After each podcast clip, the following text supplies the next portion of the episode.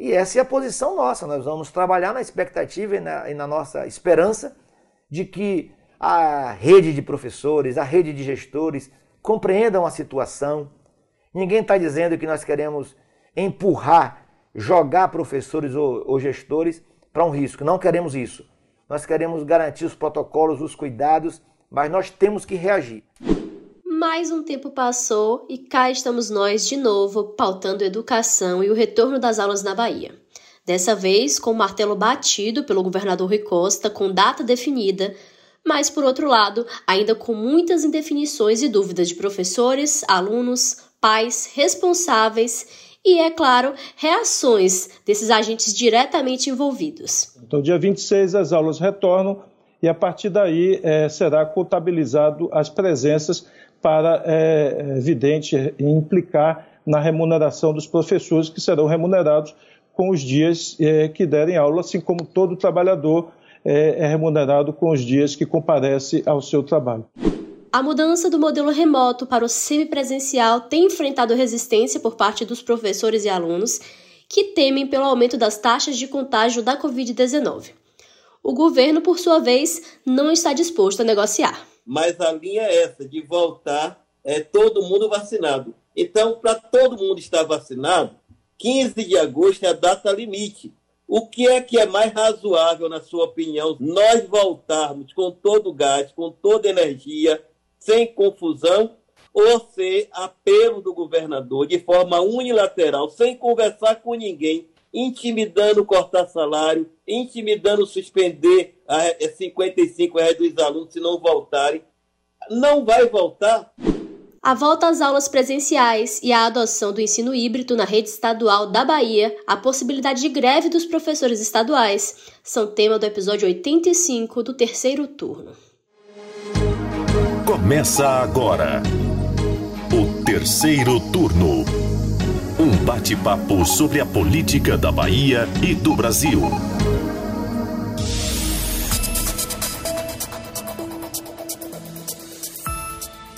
Comigo para a gravação remota do podcast de política do Bahia Notícias, as repórteres do site Ailma Teixeira. Oi, oi. E Mari Leal. Oi, meu povo. As aulas presenciais na Bahia estão suspensas né, por decreto estadual desde o dia 18 de março de 2020 foi aí quando a pandemia da Covid-19 realmente chegou e começou a aumentar os casos na Bahia, e essa foi uma das primeiras medidas tomadas pelo governo. Essa medida está perto de completar 16 meses, com professores e alunos distantes fisicamente das salas de aula.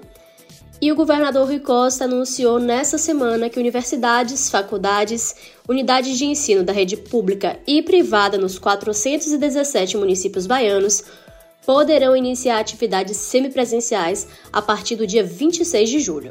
Esse retorno já era esperado, Rui já havia sinalizado alguns dias atrás que essa data seria definida e anunciada em breve, então não pegou ninguém de surpresa. Então, Mari, vamos começar falando da repercussão desse anúncio?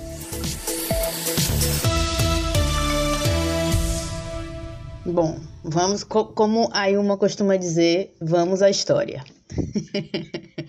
é, o governador fez a declaração e imediatamente os grupos de troca de mensagens, grupos no Facebook, né, que ali estão professores da rede estadual, ficaram em polvorosa, né?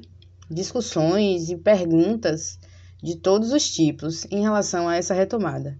Primeiro, que na terça-feira à noite, que foi quando Rui anunciou, ele apenas definiu a data mas não deu muitos detalhes de como o processo deve acontecer, inclusive como será exatamente a divisão dos grupos né, para a alternância das aulas presenciais. Então, os detalhes que não foram tão esclarecedores assim, mas isso a gente fala daqui a pouco, foram dados no dia seguinte, em uma coletiva com o secretário estadual da Educação, Jerônimo Rodrigues. Mas voltando às reações, é, a APLB Sindicato, que é a entidade que, representativa dos professores estaduais, no mesmo dia, né, na, na, na quarta-feira, agendou uma assembleia que deve acontecer hoje, sexta-feira, que é o dia que esse episódio vai, vai ao ar. E na quarta, o coordenador geral Rui Oliveira declarou que os trabalhadores da educação devem manter a decisão de não retornar às aulas presenciais. E em uma entrevista à Rádio Metrópole, também já na, na quarta-feira, né, no dia seguinte ao anúncio, o Rui Oliveira, que é, como já falei aqui agora há pouco, o coordenador geral da APLB Sindicato, comparou o governador Rui Costa ao presidente Jair Bolsonaro. E aí vocês imaginem o tipo, o quanto isso pode ter incomodado diretamente ao governador. Incomodou também ali uh, os agentes políticos que convivem em torno do governador. O líder do governo da Assembleia até reagiu a isso, inclusive. E a gente fica aí agora nesse impasse e opiniões de todos os tipos. A gente sabe que essa questão do retorno às atividades presenciais sempre gerou uma discussão intensa, argumentos dos mais diversos e que agrada a todos os, os desejos. Então, aí a gente vai acompanhando aqui agora. Eu acho que a gente devia fazer no futuro um episódio especial sobre o papel dos líderes de governo. Porque eles são tão zeladores, né, da imagem de seus governantes. Eu acho realmente, sim, muito curioso a maneira como eles defendem e vão para cima para poder atacar quem atacar, né? Quem insultar é, seus aliados. Mas, enfim, essa fala de Rui Oliveira, tá achando graça, Mari? Mas é, a pauta é muito boa, vou anotar aqui pra gente realmente fazer um, um episódio futuro. Os líderes com a vidraça. Pode, pode tacar as pedras, que a gente segura gostei, tudo. Gostei, gostei do tema, do, do título. Mas é isso, gente. Essa fala de Rui Oliveira foi uma reação ao anúncio de retorno do governador Rui Costa, né? Mas, como Mari falou, também a ameaça de Rui de que os professores poderão ter o salário cortado pelos dias que não comparecerem às unidades de ensino. Rui falou isso hoje mais cedo, a gente está falando aqui na quarta-feira, né? Que é o dia que a gente grava esse podcast. E aí, em entrevista ao Jornal da Manhã, Rui Costa falou com todas as letras que sim, que aqueles que faltarem ao trabalho poderão ter seu salário cortado, afinal, ele até comparou com o apresentador, falando: ah, se você faltar, pode te acontecer a mesma coisa. Então, ele falou que o servidor público precisa faltar por 30 dias para que se abra um procedimento, enfim, e avalie a situação, mas deixou claro que a gestão não vai se omitir, não vai se. não vai tentar evitar uma medida como essa, né? vai aí para a queda de braço com o sindicato. A PLB pleiteia, assim, desde que foi anunciado o retorno das aulas, né? Primeiro na modalidade remota e com a sinalização para que em um momento oportuno seria adotado o modelo híbrido, que esse retorno presencial só acontecesse depois que toda a categoria estivesse completamente imunizada, ou seja, com as duas doses. Muitos ainda não estão, porque eu lembro aqui, por exemplo, em Salvador, a vacinação dos professores começou ali no final de abril, início de maio. Eu lembro que até a véspera do início das aulas estava vacinando o professor. Tanto que a prefeitura divulgava, né, que estava começando a vacinação, estava começando as aulas com todo mundo vacinado, mas vacinado com a primeira dose. E aí, como a gente tem, por exemplo, quem tomou a vacina de Oxford ainda não teve a chance de tomar a segunda dose, então eles cobram que isso aconteça para que depois inclusive até dos 20 dias aí que se considera que é o tempo né, da, da imunização surtir efeito, eles voltem à sala de aula. Rui Oliveira estimou, inclusive, que isso deve acontecer é, até a primeira quinzena de agosto, mas julho, que é a data estimada pelo governo do estado, ainda não é o momento. E aí a SEC reconhece que, de fato, nem todos os professores foram imunizados, inclusive nem com a primeira dose, porque há alguns professores mais jovens, né, abaixo de 30 anos, então em alguns municípios a vacinação ainda não alcançou esse grupo, mas eles estimam que a maioria dos profissionais da educação já estão pelo menos com a primeira dose e devem sim completar o esquema vacinal neste mês de julho. É, né? Falando ainda de APLB, como tudo na vida, pelo que a gente apurou aqui, essa decisão de realmente não voltar sem a segunda dose, sem esse período de imunização aí, não é unânime, né? Tem professores que acreditam que é sim a hora de voltar, que o cenário epidemiológico da Covid-19 já permite um retorno presencial com esses protocolos de segurança que foram anunciados pela SEC, e eles também sinalizam que é preciso considerar o lado do aprendizado do aluno, né? Isso a gente também não pode deixar de citar que realmente os alunos estão sem essas aulas. No ano passado não teve aula de modo nenhum. Nesse ano só é que foi adotado esse modelo remoto. Em março, a gente até tem um episódio do terceiro turno sobre isso. Só que a gente sabe também que o ensino remoto aqui na Bahia, no Brasil, né, funciona de modo capenga, principalmente quando a gente fala de ensino público. Porque tem inúmeros problemas de acesso à internet, de acesso a equipamentos com celular, computador, tablet. A SEC até adotou né, um modelo que o aluno poderia ir na escola, pegar ali umas atividades, marcava uma data para ele devolver e tal. Então, a gente sabe que realmente o modelo remoto capenga em alguns sentidos, né? É, Jade. E em relação a esses argumentos, né, no programa Papo Correria na terça-feira, quando anunciou, Rui comentou assim: então, se os dados estão baixos o suficientes para justificar ampliação do comércio, para justificar retomada de eventos com até 100 pessoas, para justificar afrouxar algum, alguns, alguns protocolos da Covid, por que não pode justificar esse retorno às atividades escolares? Ele fez esse questionamento e disse que ele tem voltado a fazer atividades nos bairros mais populares e que a juventude está jogando bola, está passeando. Então que ele, ele chegou a comentar assim que não pode mais deixar essa juventude à mercê do tempo, né? Mas vou voltar aqui para essa questão da. Ô, Mari, deixa eu te interromper rapidinho, porque você tocou num ponto que eu acho relevante. Nessa entrevista que o governador concedeu hoje de manhã, ele até alfinetou os professores, né, dizendo que outras categorias já voltaram a trabalhar. Ele não falou em privilégio, mas é o que ele quis dizer que há um privilégio aí, porque eles são os únicos que puderam ser vacinados antes de retomar os postos de trabalho é, presencialmente.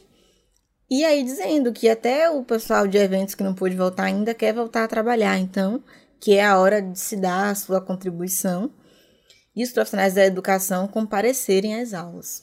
Pois é. É como a gente falou agora há pouco, assim, é uma gama de argumentos que atende a, aos posicionamentos mais diversos. E só voltando aqui a essa questão da APLB propriamente dita, o argumento desse, dessa entidade de representação é que realizou uma pesquisa interna, consultando ali 13 mil profissionais em todas as regiões do território baiano. E deste total, 97% afirma que só retornará às aulas presenciais após concluírem o calendário vacinal com a aplicação da segunda dose. No dia que eu conversei com Rui, com Rui Oliveira, né, a, a, acho que há, duas, há umas duas semanas né, que Rui Costa vem comentando essa possibilidade de retornar, eu perguntei a, a Oliveira e já vocês têm ideia da porcentagem de professores, de profissionais da educação que já estão vacinados com primeira e segunda dose? Ele não tinha um número, não tinha uma estimativa, porque disse que é, é um dado muito disperso. Então, a gente volta aí a esse impasse.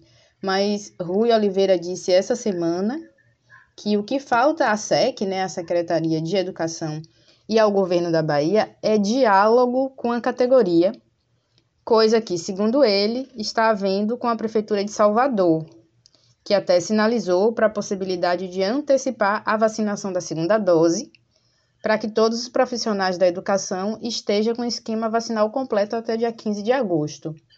É, só vou acrescentar aqui também uma, mais uma informação, é que é, no mesma noite em que foi feito o anúncio, Jerônimo entrou ao vivo também no Papo Correria e comentou que teria um encontro também ampliado, né, com a UPB, com a um né, que representa aí é, as secretarias de, da educação dos municípios. Inclusive, Rui também reforçou esse pedido para que os municípios também façam a adesão a esse modelo semipresencial. Mas o, o ordenamento de como isso deve acontecer aí fica a cargo também de cada prefeitura, caso aceite.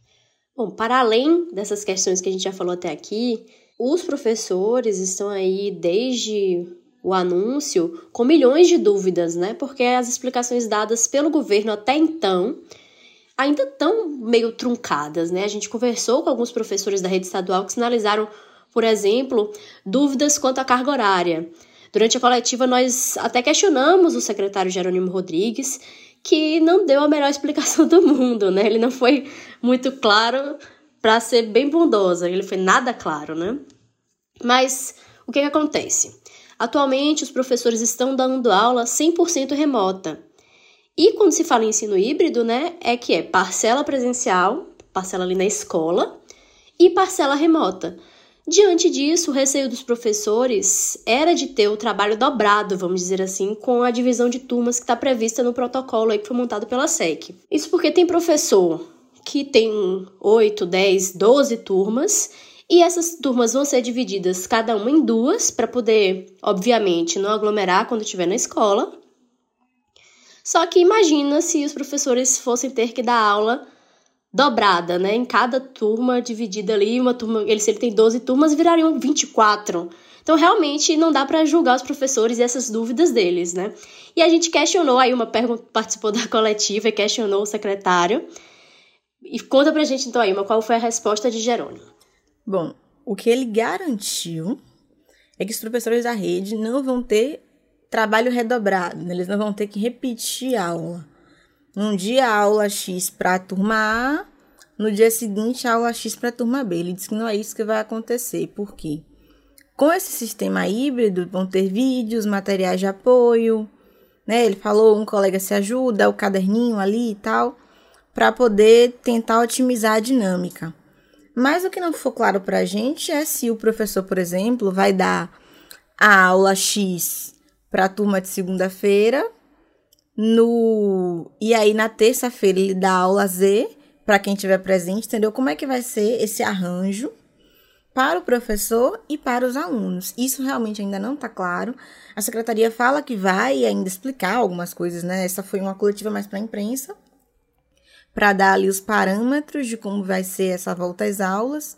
Então ele falou muito de protocolos, né, álcool gel, distanciamento, de como eles estão ali dispondo o espaço e como organizaram para chegar a esse momento e retomar as aulas, né, forçando muito que depois de um ano e meio, praticamente, né, com aulas presenciais suspensas, já não dava mais para para manter nesse ritmo, porque há muitos alunos ali que, em situação complicada, por exemplo, questionaram é, a gente sabe que o ensino remoto não foi essa beleza para todo mundo. Vai ter aluno que conseguiu acompanhar tudo, outros que não conseguiram acompanhar tanto assim.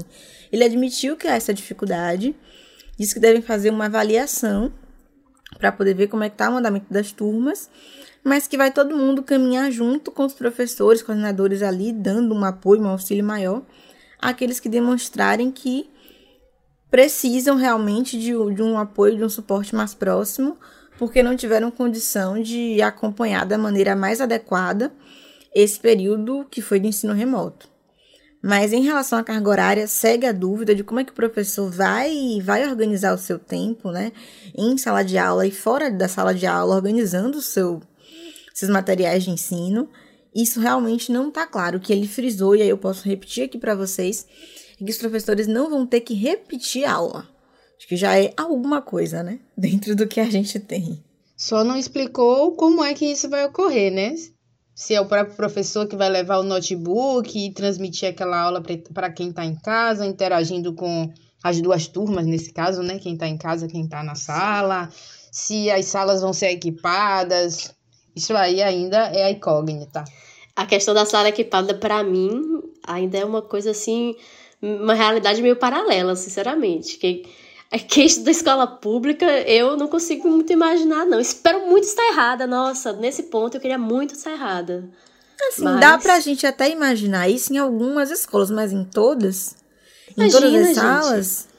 Gente. Zona rural, imagine aí a situação, gente. Quando a gente fala das escolas da rede, da rede estadual de ensino, a gente precisa ter sempre em mente que as realidades são muito diferentes. Então, tem algumas realmente que têm uma estrutura um pouco melhor e tem outras que são totalmente precárias. O próprio acesso à internet, tem cidades que vai ter um, realmente vão ter um provedor melhor, com uma é, internet com uma, uma velocidade bacana, que dê para realmente transmitir alguma coisa ali, e outras que não, gente, que realmente não vai ter condição. Tem cidade por aí que não pega nem dados móveis. Em certa medida, já eles até reconhecem isso, né? O secretário falou que eles vão chamar todos, com, todos os concursados, né, aprovados no último concurso. Vão convocar o pessoal do REDA também para levar professores das escolas que não têm professores, né? Ou que estão com efetivo incompleto. Então, assim, falou que vai acelerar esse processo, já admitindo que eles têm data para começar, mas a situação ainda é de defasagem. Então, eles vão correr atrás para dar conta de preencher aí todos esses postos vacantes e o período é curto, né? 26 de julho é logo ali. O tempo tá voando. Até esse mês que costuma ser um mês longo, tá voando. Graças a Deus.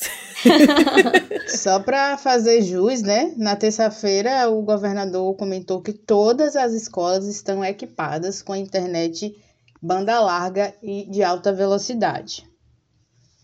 Então, fica aqui para a gente ir acompanhando como é que essas velocidades vão se comportar no concreto. Mas aproveitando aqui que a gente já falou de questões práticas, eu queria aproveitar para trazer assim algumas ponderações, algumas situações que costumam aí circular é, dentro desses grupos, dentro desses diálogos entre professores, que, e que são especulações dentro desse modelo de protocolo, né? Um comentário que costuma ser recorrente é, é crítica e, ao mesmo tempo, um questionamento a respeito de experiências de sala de aula. Para alguns desses professores, assim, quem está lá em cima, nos cargos mais altos da SEC, que toma essas decisões, claramente ou nunca estiveram ou já estão há muito tempo afastados do chão da escola, de reconhecer as realidades e as transformações ao longo desse tempo. Principalmente quando o secretário faz uma declaração de que as eleições municipais do ano passado, que a gente sabe que aconteceu em dezembro, mostraram que as escolas na Bahia estão prontas para o retorno presencial dos alunos e professores.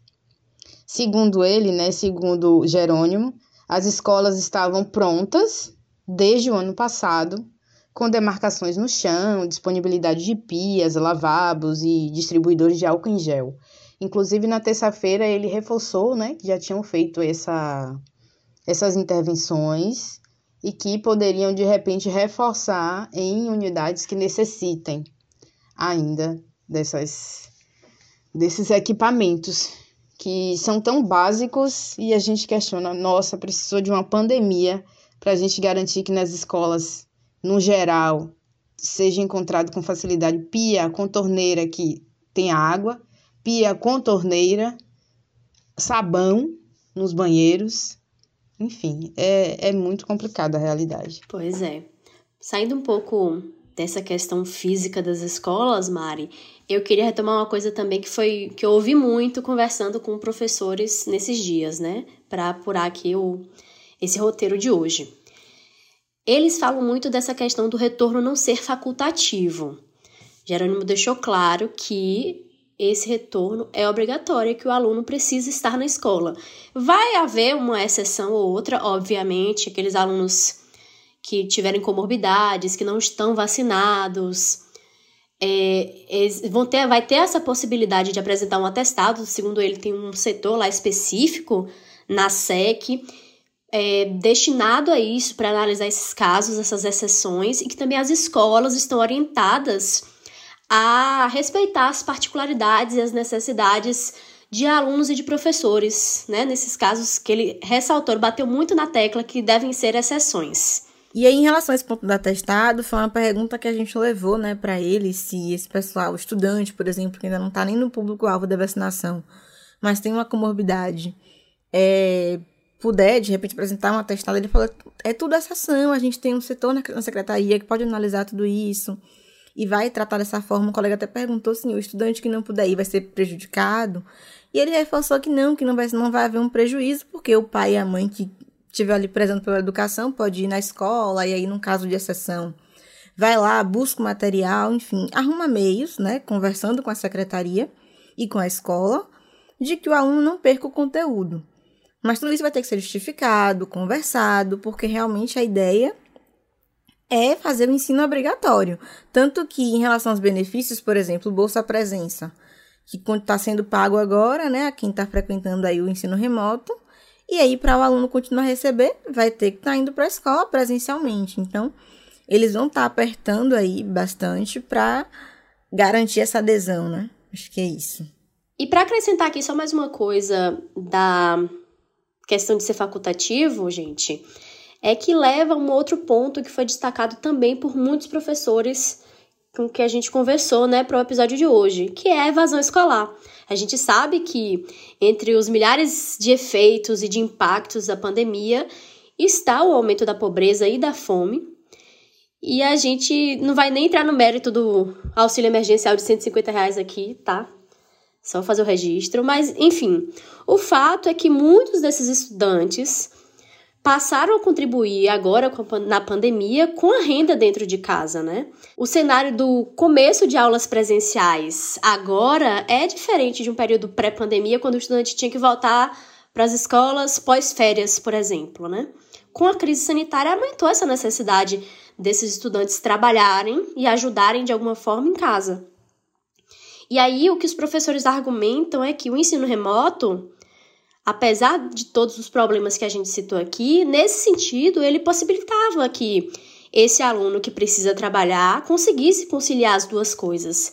Só que, é, dessa vez, o secretário não falou nessa carga horária de 6 horas e 40 minutos, mas ele tinha falado antes, logo quando, e, quando definiu né, o retorno das aulas na Bahia. Então, uma carga horária de 6 horas e 40 minutos, para quem estuda durante o dia, por exemplo, é complicado. Qual é o patrão que vai liberar o seu a, o seu trabalhador ali, que, o seu jovem, o jovem que trabalha com ele, por 6 horas e 40 minutos todo dia, por mais que diga que está na escola, gente. Então, os professores acham que esse vai ser um fator determinante para muita gente optar pelo trabalho e deixar a escola de lado. Ô, meninas, inclusive, esse assunto também foi comentado no Papo Correria porque, querendo ou não, a gente sabe que até a inserção de muitos jovens em atividades para que tenha alguma remuneração para ajudar em casa, está sobretudo associada à, à compra de alimento, né? Então, o que também foi colocado como uma decisão do governo do estado é que vai reforçar a merenda, a alimentação escolar até o dia 29 de dezembro, pelo menos porque esse ano vai ter aula até dia 29 de dezembro, incluindo os sábados. Também teve uma outra pergunta que eu acho que casa bem com essa questão da vulnerabilidade que você está trazendo, que é a manutenção ou não do pagamento do vale alimentação. Então, segundo o governo, tem uma parcela para sair agora em julho, que é, aí eu estou falando daquele benefício que é 55 reais, é, para todos os estudantes da rede. Então, uma parcela que está prevista agora para julho está mantida, mas a continuidade ainda vai ser aí estudada pelo governo, né? E aí vai ver a possibilidade de manter ou não. Mas a gente sabe que são muitas vulnerabilidades que se encontram nesse contexto. E só para a gente sair aí um pouco desse contexto das escolas é, da rede estadual, é importante lembrar que o decreto Contempla também a rede particular, que a gente entende que já estava ansiosa por algum tipo de retorno, porque tem suas questões próprias, e como eu tinha falado anteriormente, essas escolas podem definir como vai ser feito esse rodízio, como vai ser feita essa divisão dos estudantes, enfim. E além da rede particular, o decreto também inclui a possibilidade do, das escolas, universidades, faculdades de ensino superior também retomar essas atividades. Elas também, assim como as, as particulares, que têm seus conselhos universitários, têm a possibilidade de decidir como vai ser esse retorno e se vai retornar ou não. Diferente lá da rede estadual, que não tem ainda, não tem mais essa possibilidade de escolha. Volta e os alunos também são obrigados a retornarem. Porém, apesar de estarem incluídas aí no decreto, as faculdades, as universidades estaduais aqui do estado ainda não prevêem esse retorno para agora para o segundo semestre e, por enquanto, também não estabeleceu ainda é, a adoção da modalidade de ensino híbrido. para esse segundo semestre. Como o decreto já prevê, eles têm conselhos universitários que decidem é, entre eles o que realmente vai ser feito.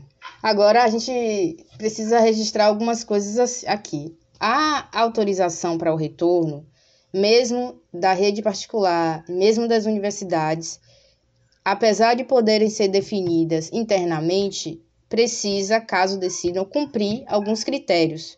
E aí entra a garantia de cumprimento dos protocolos de combate à Covid, né?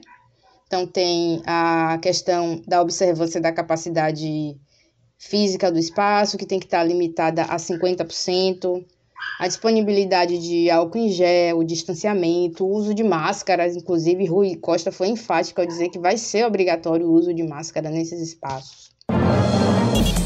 Terceiro turno.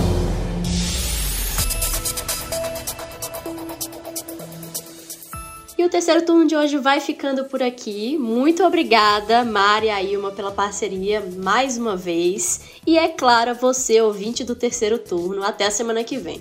Eu não vou dizer até semana que vem, não, porque eu vou estar de férias na próxima sexta-feira. Os humilhados serão exaltados. Chegou meu momento, Jade. Está chegando. Chegou. Merecidíssimo. A hora e a vez de Ailma Teixeira. Bom, e eu me despeço. Semana que vem se tudo der certo, estou aqui novamente. Então, um abraço e até sexta-feira. Nós estamos sempre muito interessadas em saber a sua opinião sobre o podcast Terceiro Turno, então manda uma mensagem pra gente para qualquer rede social usando a hashtag Terceiro Turno BN. O programa é gravado das nossas casas e conta com a apresentação das repórteres Jade Coelho, Ailma Teixeira e Mari Leal. Os áudios utilizados nesse episódio são da coletiva de imprensa da SEC, da Rádio Metrópole e da TV Bahia. A edição de som é de Paulo Vitor Nadal e o roteiro de Jade Coelho. Você ouviu o terceiro turno, o seu podcast semanal sobre a política da Bahia e do Brasil.